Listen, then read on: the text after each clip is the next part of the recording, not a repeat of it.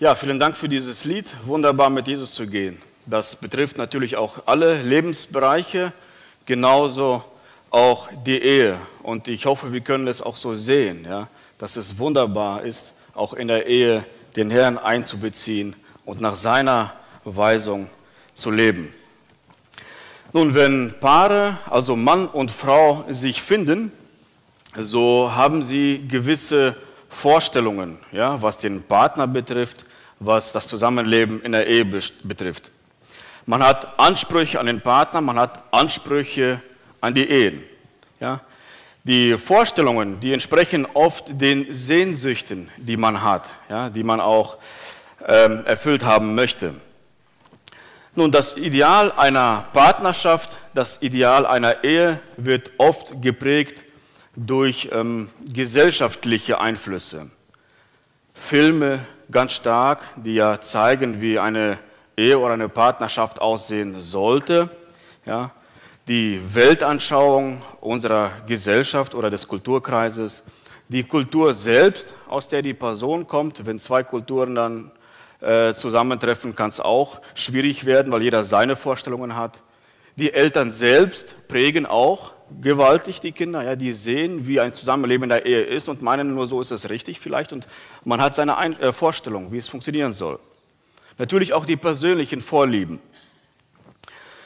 Nicht selten wird man aber sehr schnell auf den Boden der Tatsachen zurückgeholt nach der Hochzeit. Und wie harmonisch Ehen oft sind, verdeutlicht ein öffentlicher Streit zweier äh, britischer Politiker. Es ist schon eine Weile her. Es ging um Lady Esther, so nennt sie sich, und Winston Churchill. Die kamen, bekamen sich einmal mächtig in die Haare. Es gab einen öffentlichen Streit. Und da heißt es so, wenn Sie mein Mann wären, schrie sie, würde ich Ihnen jetzt ähm, Gift in den Tee schütten. Er schrie zurück, wenn Sie meine Frau wären, dann würde ich den trinken. Nun, die Bibel enthält eine sehr klare Anleitung zum Gelingen der Ehe. Und in Epheser 5, in Epheser 5 ähm, ist es am ausführlichsten. Ja? Und wir gehen diesen Abschnitt auch immer mit den Verlobten durch, bevor sie getraut werden, damit sie wissen, worauf sie sich einlassen und was sie sich da versprechen. Denn dieses Eheversprechen bei einer kirchlichen Trauung gibt man sich auf Basis auch dieses Textes. Nun, bei den kürzlich Verheirateten ist es wahrscheinlich noch sehr frisch. Gestern hatten wir zwei Hochzeiten gehabt. Beide haben sich auf diese Basis das Versprechen gegeben, alle, die wir länger verheiratet sind, wissen wir noch, was wir uns da gegenseitig versprochen haben vor Gott. Und halten wir es ein? Berücksichtigen wir das? Wie ist unser Zusammenleben innerhalb der Ehe? Nun, ich möchte uns den Text vorlesen aus Epheser 5, die Verse 22 bis 33. Ihr Männer, ordnet euch euren eigenen, äh, ihr Frauen, ihr Frauen, ordnet euch euren eigenen Männern unter als dem Herrn. Ich war schon weiter. Denn der Mann ist das Haupt der Frau, wie auch der Christus das Haupt der Gemeinde ist. Und er ist der Retter des Leibes. Wie nun die Gemeinde sich dem Christus unterordnet, so auch die Frauen ihren eigenen Männern in allem. Und jetzt, ihr Männer, liebt eure Frauen, gleich wie auch der Christus die Gemeinde geliebt hat und sich selbst für sie hingegeben hat, damit er sie heilige, nachdem er sie gereinigt hat durch das Wasserbad im Wort, damit er sie sich selbst darstelle als eine Gemeinde, die herrlich sei, sodass sie weder Flecken noch Runzeln noch etwas ähnliches habe, sondern dass sie heilig und tadellos sei. Ebenso sind die Männer verpflichtet, eigenen, ihre eigenen Frauen zu lieben wie ihre eigenen Leiber. Wer seine Frau liebt, der liebt sich selbst. Denn niemand hat je sein eigenes Fleisch gehasst, sondern ernährt und pflegt es, gleich wie der Herr die Gemeinde. Denn wir sind Glieder seines Leibes, von seinem Fleisch und von seinem Gebein. Dann deshalb wird ein Mann seinen Vater und seine Mutter verlassen und seine, seiner Frau anhängen. Und die zwei werden ein Fleisch sein. Dieses Geheimnis ist groß. Ich aber deute es auf Christus und auf die Gemeinde. Doch auch ihr, jeder von euch, liebe seine Frau so wie sich selbst. Die Frau aber erweise dem Mann Ehrfurcht.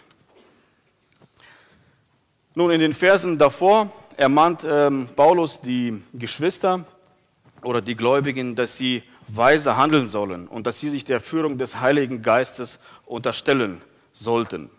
Und dann wird Paulus praktisch und beschreibt hier die sozialen Beziehungen, also wie es unter christlichen äh, Beziehungen aussehen soll. In der Beziehung, wie schon gesagt, Frau und Mann.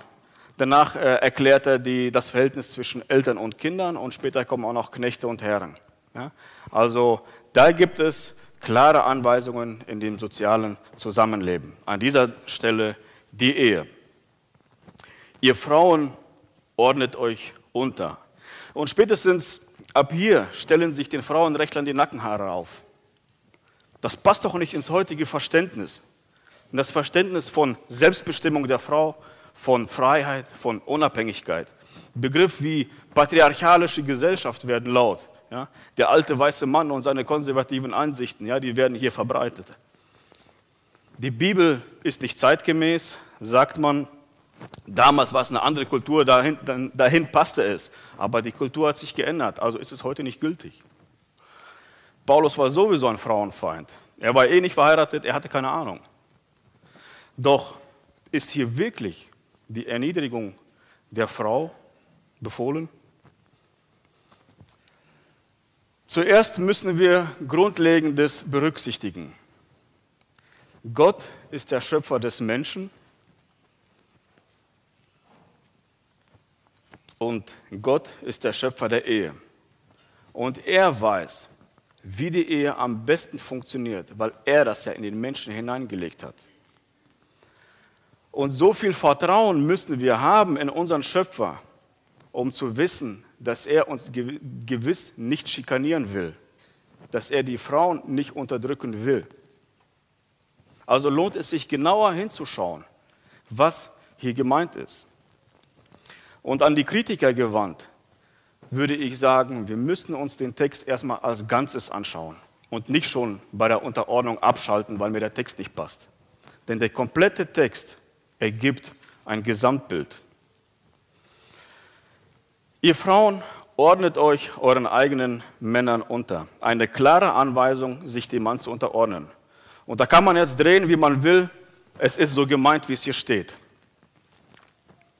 Zu beachten ist jedoch, wenn es heißt, ihr Frauen ordnet euch euren eigenen Männern unter, dann sind nicht allgemein Frauen gemeint, alle, die sich den Männern allgemein unterordnen müssen sondern ihr Ehefrauen. Ja, der Begriff im griechischen Gine meint eine verheiratete Frau. Das heißt, es gilt nur der verheirateten Frau, ihrem eigenen Ehemann.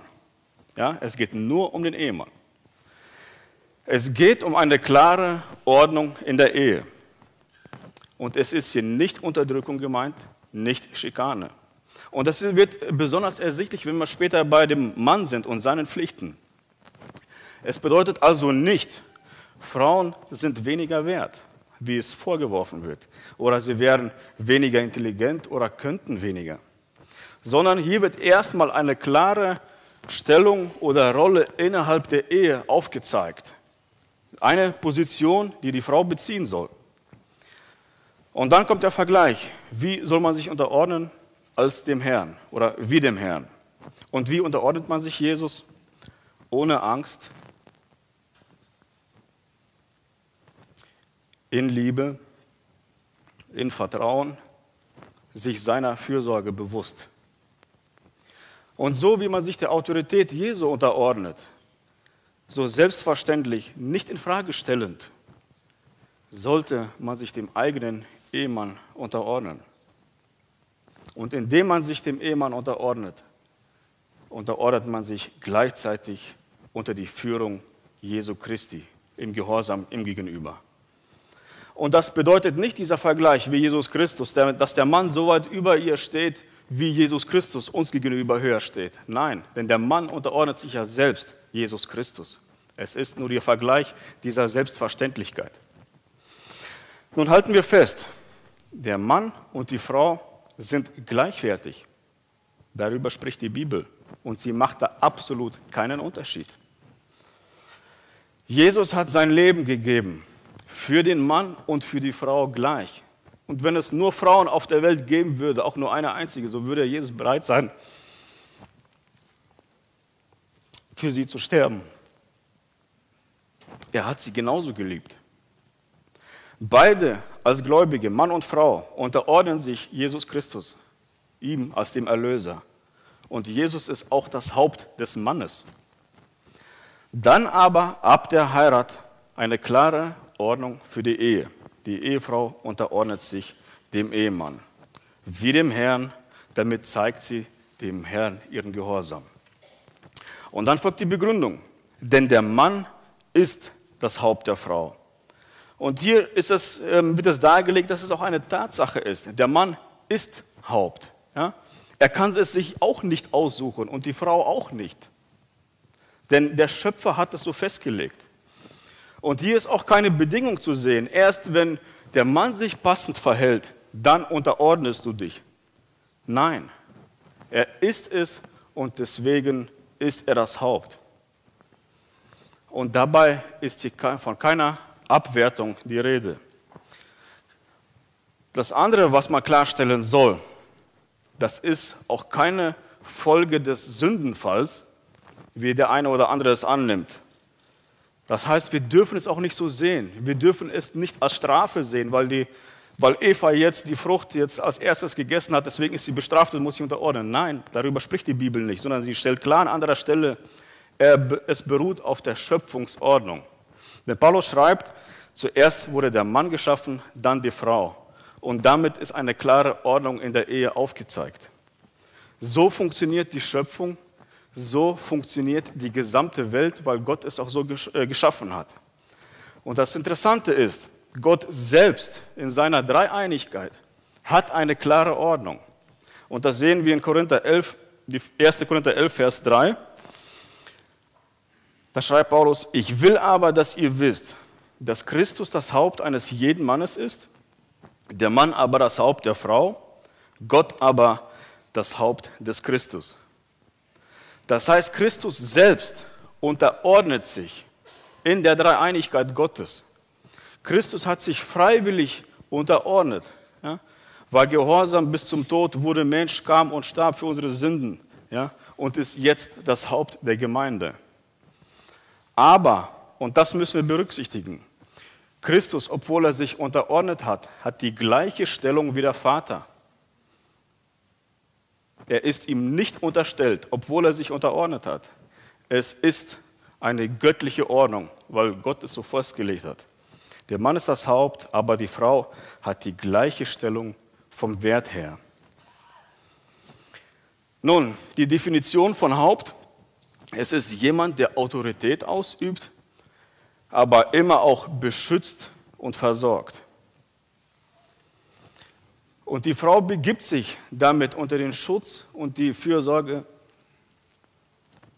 des Mannes. Und es steht auch nicht im Widerspruch mit der Selbstständigkeit der Frau, wenn sie unter der Fürsorge des Mannes steht.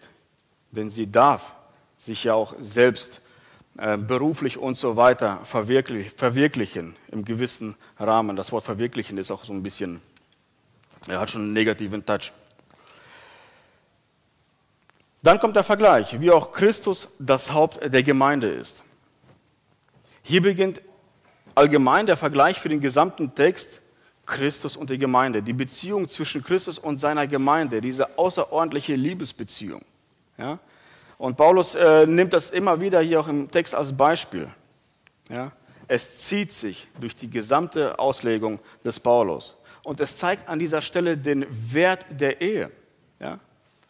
Wie Christus und die Gemeinde sinnbildlich darstellend. Es ist mehr als nur eine sexuelle oder emotionale Partnerschaft. Es ist mehr als eine Maßnahme gegen Einsamkeit. Es ist mehr als Kinderkriegen oder eine Familie gründen es hat hier geistlichen Wert. Ist es uns bewusst? Und wie leben wir unsere Ehe aus?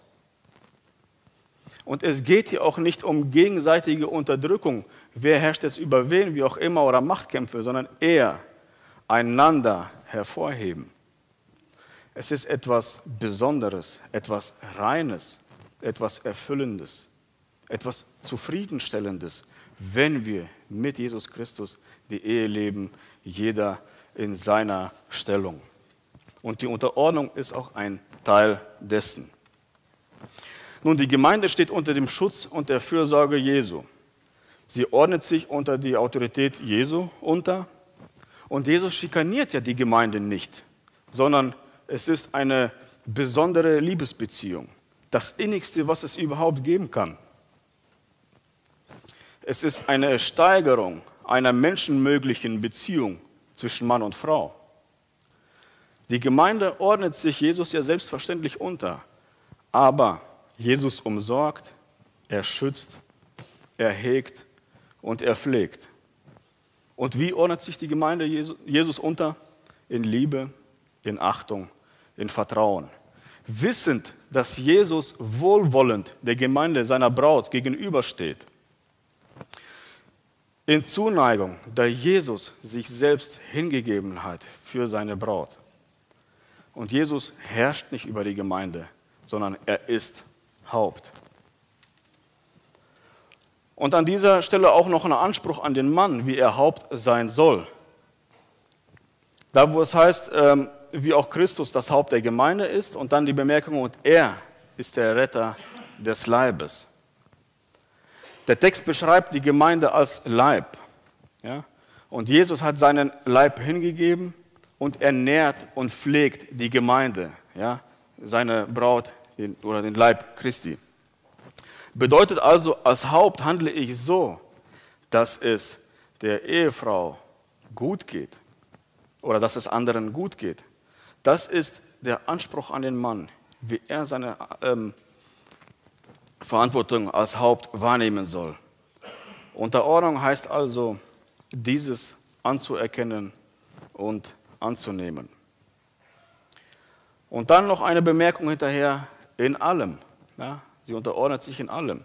Nicht nur in einem Teilbereich der Ehe, sondern in allen Bereichen. Nun, das bedeutet also zusammengefasst, anerkennen, dass der Mann das Haupt ist von Gott her. Das heißt, anzuerkennen, dass er die Hauptverantwortung vor Gott trägt.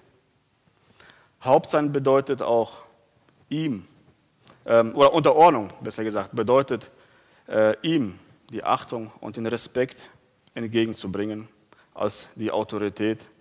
Und es fragt nicht, ob der Mann es verdient hat, ja, sondern er ist Haupt.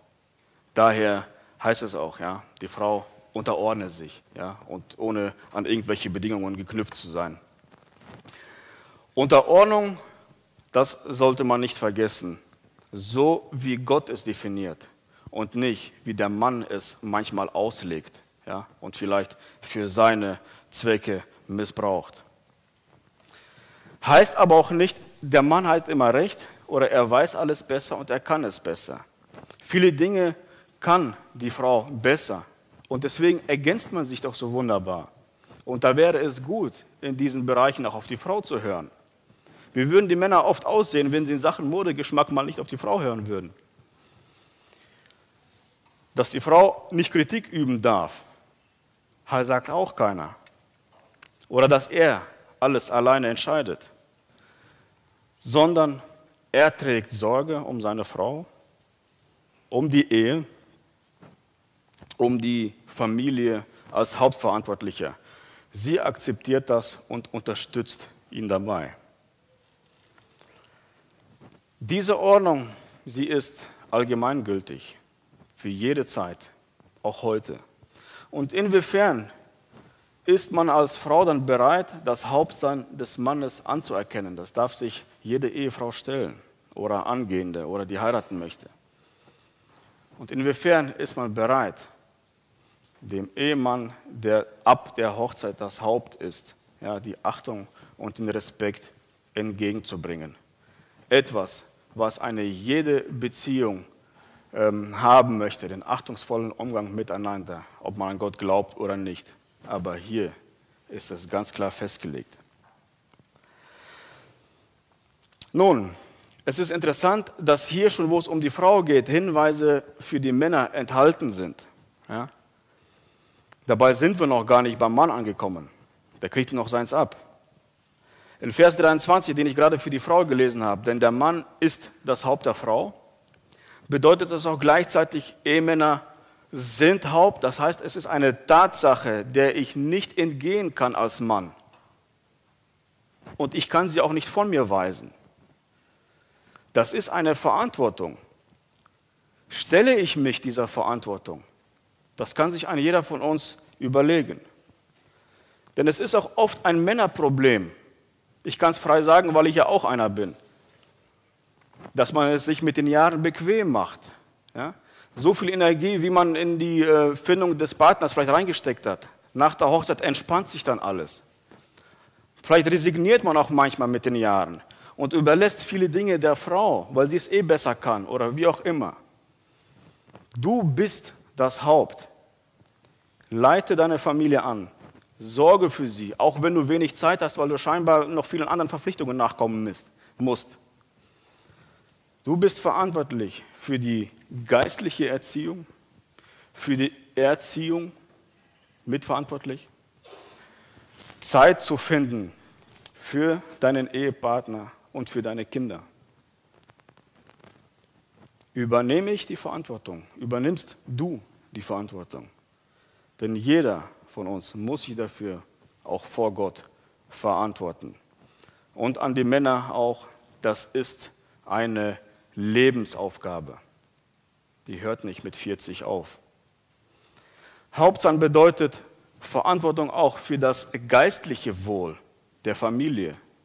Das heißt, auch Sorge zu tragen, dass Gottesdienste besucht werden, dass diese Möglichkeiten wahrgenommen werden, dass die Rahmenbedingungen für die Familie, für die Frau geschaffen wird, dass sie sich auch geistlich weiterentwickeln kann. Das heißt, ich übernehme dann mal die Kinder oder sonst irgendwie, damit sie Zeit hat. Und natürlich auch dürfen wir nicht vergessen, als Mann, als Haupt, dass wir selber uns bemühen und selber geistlich wachsen, denn wie sollen wir und wollen wir anders die Familie anleiten? Ein gutes Beispiel gibt die Bibel selbst, die Verantwortung des Mannes. Und zwar noch ganz am Anfang der Geschichte, der ähm, Schöpfungsgeschichte, wo der Sündenfall sich ereignet hat und Eva als erste in die Frucht gebissen hat. Dann beschreibt die Bibel, kam Gott abends, wo es kühler wurde, in den Garten. Und wen rief er? Adam, wo bist du? Nicht Eva, was hast du getan? Männer, sind wir uns dessen bewusst? Nun, wenn wir schon bei den Männern sind, dann gehen wir auch dazu über zum Vers 25. Nun, es ist interessant, ja, dass Paulus auch die Ehemänner ganz klar anspricht, ja, was ihre Rolle ist, was Hauptsein bedeutet. Aber besonders interessant ist, dass es auffällt, wie viel Aufmerksamkeit er der Rolle, sich der Rolle des Mannes widmet. Das heißt, er lässt sich nicht an der Frau aus, wie das Hauptsein, äh, Hauptsein auszusehen hat, sondern kümmert sich hier richtig um die Rolle des Mannes. Vielleicht, damit er sie nicht missbraucht oder wie auch immer. Und äh, um das auch grafisch besser darzustellen, möchte ich bitten, dass das äh, zweite Bild eingeblendet wird. Das ist der Bibeltext, ich habe das nur entkoppelt, ja, mit einer Leerzeile. Der erste Teil ist das, was die Frau angeht, und der zweite Teil kümmert sich nur um den Ehemann, damit wir ungefähr so das Verhältnis wissen, ja, was Hauptsein bedeutet. Nun, er beginnt dann auch im Vers 25 ähm, und spricht hier von der, vom Gegenstück der Unterordnung. Ja? Und man könnte meinen, wenn es äh, bei der Frau darum ging, äh, sie soll sich unterordnen, dass er jetzt den Mann auffordert, regiere weise, herrsche weise, leite vernünftig an oder so weit und so weiter. Nein, das Gegenstück zur Unterordnung ist Liebe. Und so schreibt er auch, Vers 25, ihr Männer liebt eure Frauen. Und genauso wie auch bei der Frau ist auch jeder Begriff für den Mann, ja, Aner im Griechischen, ist der Ehemann gemeint, ja, der verheiratete Mann. Und es ist eine klare Aufforderung hier an ihn. Ja. Es ist keine Bitte in dieser Formulierung, solltest du, so, du solltest es so machen, wenn sie sich unterordnet und so weiter. Nein, sondern liebt eure Frauen. Das bedeutet, man hat keine Alternativen. Das ist die Aufgabe des Mannes in der Ehe. Und wo im Deutschen ähm, nur ein Begriff für alle Formen der Liebe vorhanden ist, ja, das Wort Liebe selbst, gibt es im Griechischen, also in der Originalsprache, in der das Neue Testament geschrieben worden ist, mehrere Begriffe, um besser zu verdeutlichen, was oder welcher Bereich der Liebe gemeint ist. Im Neuen Testament sind meistens ähm, drei Arten der Liebe niedergeschrieben, sonst gibt es auch mehr. Äh, die Philia, Eros und Agape. Ja, Philia, die freundschaftliche Liebe unter Freunden zum Beispiel, unter Verwandten, also eher so diese platonische, freundschaftliche Liebe. Dann Eros, ja, der, der Begriff sagt auch schon selbst aus, was es äh, bedeutet, die sinnliche Liebe, die erotische Liebe. Oder danach Agape, ja, die höchste Form der Liebe. Und wo man hier vielleicht annehmen könnte, dass Paulus, weil es ja um den Ehemann geht und die Ehefrau in einer Ehe, hier Eros meinen könnte, so kann man das verneinen. Natürlich gehört Eros in die Ehe, aber das muss man nicht extra hinschreiben, das kommt von alleine, dafür sorgen die Hormone. Nein, an dieser Stelle wird Agape gefordert. Agape, die höchste Art der Liebe, die höchste Form der Liebe. Ihr Männer liebt eure Frauen mit der Agape-Liebe. Die Definition davon, der Agape, eine starke, nicht sexuelle Zuneigung und Liebe für eine Person und ihr bestes Empfinden, wie es sich aus Gottes moralischem Charakter ergibt. Es drückt sich besonders durch Bereitschaft zur Aufgabe von Rechten oder Privilegien zugunsten, zugunsten eines anderen aus. Im einfachen Deutsch, es ist eine selbstlose Liebe, mindestens so stark zu lieben, den anderen wie sich selbst. Eine Liebe, die bereit ist, auf eigene Privilegien zu verzichten, damit es dem anderen gut geht. Und jetzt an dieser Stelle eine Frage an die Kritiker der Unterordnung. Wo ist denn hier das Problem, sich bei solchen Absichten zu unterordnen? Es ist eine aufopfernde Liebe. Sie fragt nicht, ob die Ehefrau es verdient hat, sondern sie geht in Vorleistung. Und Paulus schreibt hier daher auch nicht, liebe Frauen, wenn, äh, liebt die Frauen, wenn sie bereit sind, sich zu unterordnen, sondern er schreibt ganz einfach, tut es. Und beide Partner sollen nicht vom anderen einfordern, sondern jeder seine Stellung einnehmen, unabhängig davon, ob der andere es erfüllt. Nun, hier in dem gesamten Text ähm, stellt Paulus auch diese Liebesbeziehung, wie sie sein sollte, sehr, sehr ähm, praktisch dar oder mit Vergleichen. Er vergleicht die Liebe zwischen Christus und die Gemeinde. Und es beginnt ja schon bei der Frau. Sie sollte sich unterordnen, wie die Gemeinde sich Christus unterordnet. Und hier kommt der nächste Vergleich bei dem Mann an dieser Stelle. Liebe sie, wie Christus die Gemeinde geliebt hat. Und dieser Vergleich, Christus oder Gemeinde, diese Stellung, die zieht sich durch den ganzen Bericht durch. Das kann man auch ganz gut im äh, nächsten Bild sehen. Ich, ähm, Bild 3, genau, ich wollte es nochmal hervorheben. Das Gelbe, das Hervorgehobene, ist alles der Vergleich oder die Beschreibung, die Darstellung Christus und die Gemeinde. Eine kurze Aufforderung an den Ehemann und die Ehefrau zu lieben bzw. zu unterordnen und dann das Bild Christus und die Gemeinde. Christus und die Gemeinde. Das ist unser Anspruch, so zu lieben oder sich so zu unterordnen.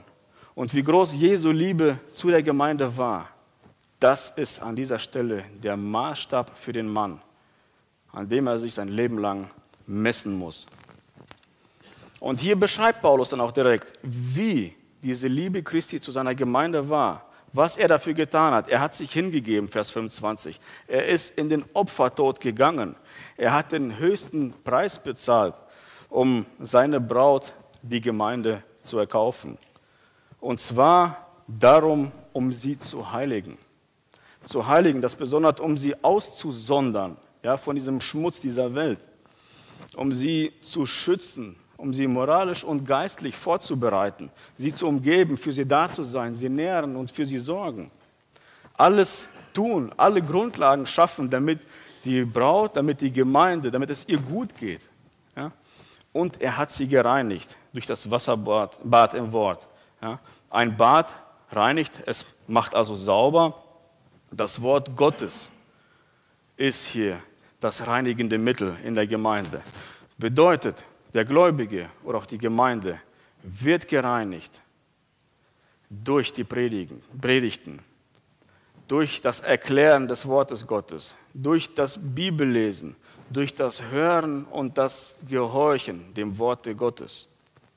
Und der Grund, damit er sich selbst darstelle als eine Gemeinde, die herrlich sei, sodass sie weder Flecken noch Runzeln noch etwas ähnliches habe, sondern dass sie heilig und tadellos sei. Also es ist hier von einer Makellosigkeit der Rede, etwas, was tadellos ist, was heilig ist. Ja? Das ist das Ziel dessen, dass Jesus es anlegt für den Partner. Ja? Es, äh, diese Rahmenbedingungen zu schaffen, das Umsorgen des Herrn Jesus für seine Braut. Er kümmert sich, er sorgt sich, er pflegt, bis sie makellos schön ist. Ja? So umsorgt sie Jesus jetzt für die Zukunft, damit, wenn die Braut abgeholt wird, sie ihm als herrliche Braut gegenübersteht. Jesus Liebe in der Vergangenheit hat sich bewiesen, indem dass er bereit war, für sie zu sterben und die Erlösung zu erwirken. Jetzt in der Gegenwart das Umsorgen, ja, das Heiligen, diese Fürsorge und dann sichtbar in der Zukunft, wenn sie in einer makellosen, herrlichen Schönheit dem Bräutigam gegenübersteht. Welch eine Liebesbeziehung. Die romantischste Liebesgeschichte überhaupt. Aber das ist auch die Liebe des Ehemannes zu seiner Ehefrau. Das ist hier gefordert. Und zwar bis zum Lebensende. Das Wort Lebensabschnittsgefährte sollte nur bedeuten, wenn der Tod eintritt. Und Paulus schreibt, ihr Männer, liebt eure Frauen gleich wie auch der Christus die Gemeinde geliebt hat. Jesus liebt die Frau genauso stark wie den Ehemann. Er hat auch für sie mit dem Leben bezahlt. Das haben wir am Anfang ja schon festgehalten. Mit welchem Recht dürftest du dann annehmen, deine Frau weniger zu lieben als dich selbst? Und noch etwas fällt auf in der Beziehung Christus und der Gemeinde. Kein Mensch hat es verdient, dass Jesus für ihn mit dem Leben bezahlt. Er versorgt die Gemeinde, obwohl sie selbst auch nicht perfekt ist. Unsere ist fast perfekt, aber hat auch noch ein paar Macken. Ja? Kein Ehepartner ist perfekt. Nur vor der Ehe vielleicht, aber nach der Ehe wird das dann sichtbar. Die Frage stellt sich also nicht, ja, wie perfekt der Partner ist, sondern erfülle deine Rolle in der Ehe, liebe deine Frau, auch wenn sie einige wenige Macken hat. Wie liebst du, lieber Ehemann, deine Frau? Das tut man aktiv und das wird in der Tat sichtbar. Und es ist kein Warten, bis einen das Gefühl überkommt und dann kann ich ja lostigern. Es ist eine eindeutige Entscheidung, die ich am, zu Beginn meiner Ehe oder sogar noch davor äh, festlege. Eine Entscheidung für die Zukunft, für meine Ehe. Und dabei gilt besonders zu beachten, dass ich die ja für meine Zukunft treffe und die muss ich jetzt treffen. Sie zu lieben, auch wenn die Figur dahin ist nach ein paar Kindern. Sie zu lieben, auch wenn sie mit der Zeit alt und faltig wird oder ein Unfall daherkommt und sie bettlägerig wird. Auch wenn der Charakter sich vielleicht offenbart, ja, nach und nach, wie auch immer. Es ist keine Frage und keine Bedingung in dieser Hinsicht. Es ist nicht geknüpft an Bedingungen. Interessanter Gedanke zur Gemeinde an dieser Stelle. Ja? Es ist eine Liebesbeziehung, ja? Jesus und die Gemeinde, so wie Paulus es hier darstellt. Und es zeigt die Wichtigkeit der Gemeinde als Einheit, ja? als Braut Christi. Und wir dürfen ein Teil dieser Gemeinde sein. Ein Ort, der zu Wachstum, der zur Aussonderung, der zur Heiligung da ist. Etwas Besonderes, Ja? Es hat einen besonderen Stellenwert, weil Jesus dieser Gemeinde diesen besonderen Stellenwert beimisst. Ja? So viel, wie er bereit ist, dafür zu tun. Jesus umsorgt, er gibt Kraft, er leitet und er schützt. Die Gemeinde in ihrer einzigartigen Funktion, ja, ein Organismus äh, in einer besonderen Stellung, von Jesus geliebt und geschützt. Ein Ort zum Leben, ein Ort zum Überleben, ein Ort zur Ausrichtung auf die Ewigkeit. Und da auch die Frage an uns, an, an jeden, verheiratet oder nicht, bin ich mir dessen bewusst? Egal ob Ehemann, Ehefrau oder nicht verheiratet, alle bilden wir diese Gemeinde als Einheit. Schätze ich die Gemeinde, meine Gemeinde? Liebe ich meine Gemeinde? Unterordne ich mich dem Haupt, Jesus Christus? Die Männer auch damit angesprochen. Schätze ich die Gottesdienste? die Dienste, in denen ich mich einbringen kann, meine Geschwister.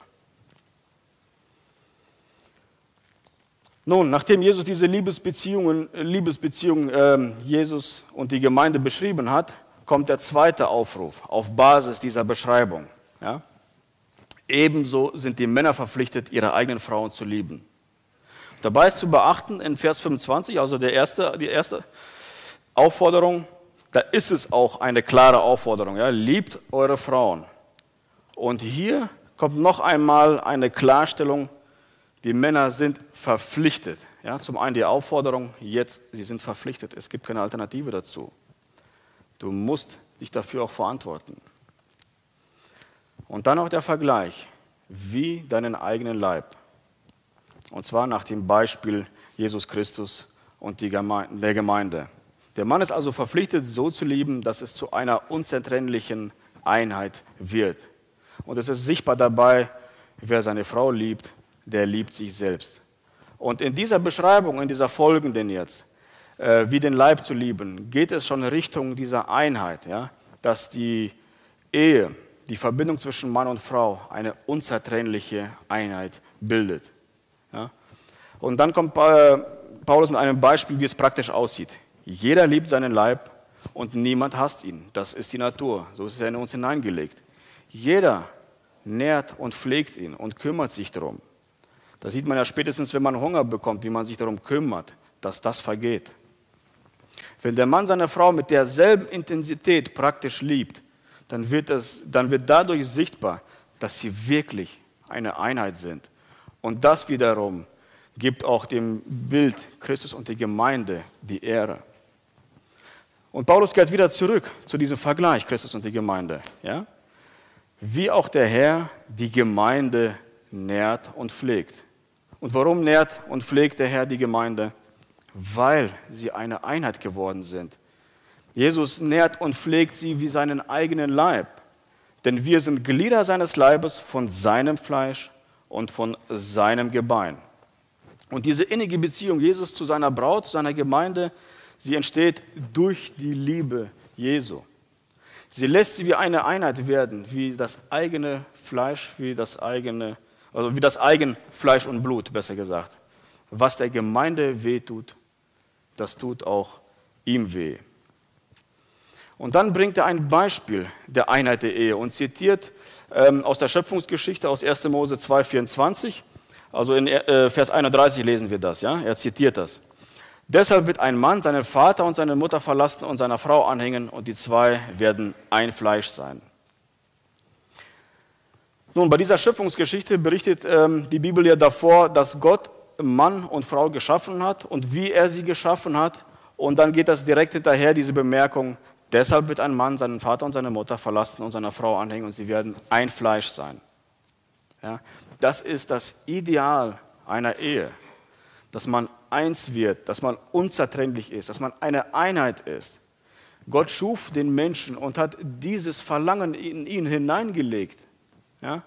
Egal, aus welchem Kulturkreis wir kommen, ob wir Moslems, Buddhisten, Christen, wie auch immer sind, oder Atheisten, die nicht an Gott glauben, die haben trotzdem dieses Verlangen, weil Gott es in sie hineingelegt hat. Nur sie glauben nicht äh, daran, dass es Gott war. Ja? Sie machen es einfach. Der Mann ist verpflichtet, zu lieben und Haupt sein. Und dadurch bewirkt der Ehemann in seiner Liebe auch zum großen Teil und beeinflusst er das, dass diese Einheit überhaupt entsteht. Ahnen wir da, was für eine enorme Verantwortung ich als Mann habe, meine Partnerin so zu lieben.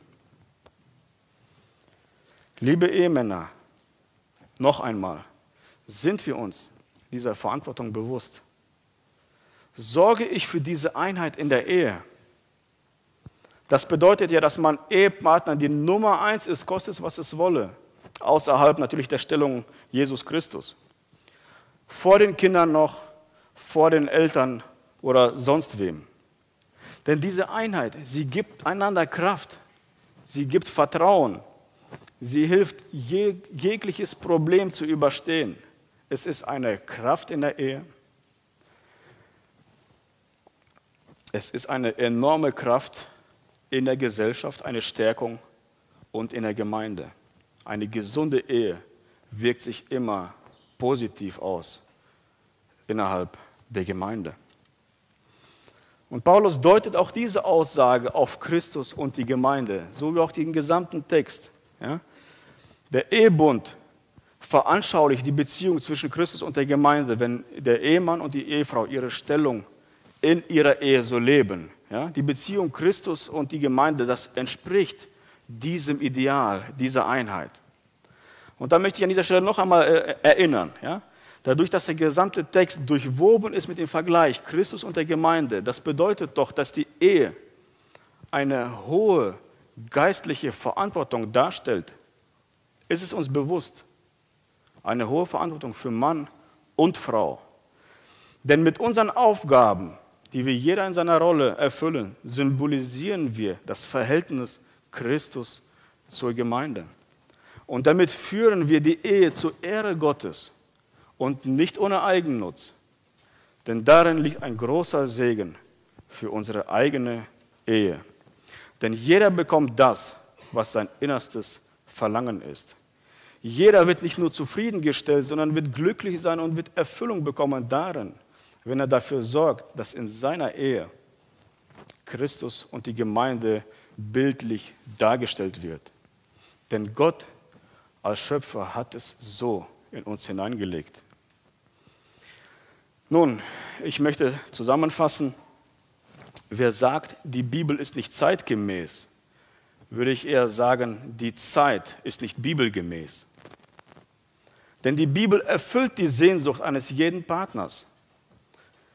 Jeder hat Ansprüche an den Partner, jeder geht mit Ansprüchen in die Ehe. Aber Gott stellt Ansprüche an Ehefrau und Ehemann. Und wenn seine Ansprüche erfüllt werden, dann erfüllen sich unsere Ansprüche. Und Paulus stellt hier eine Musterbeziehung vor, die der Liebe zwischen Christus zu seiner Gemeinde. Lasst uns an diesem Muster orientieren. Nun, Paulus ähm, schließt diese gesamte Auslegung mit dem letzten Vers ab. Das ist eine Zusammenfassung des Gesamtgesagten und deswegen möchte ich auch mit diesem Vers auch abschließen. Da heißt es, doch auch ihr, jeder von euch liebe seine Frau so wie sich selbst. Die Frau aber erweise dem Mann Ehrfurcht.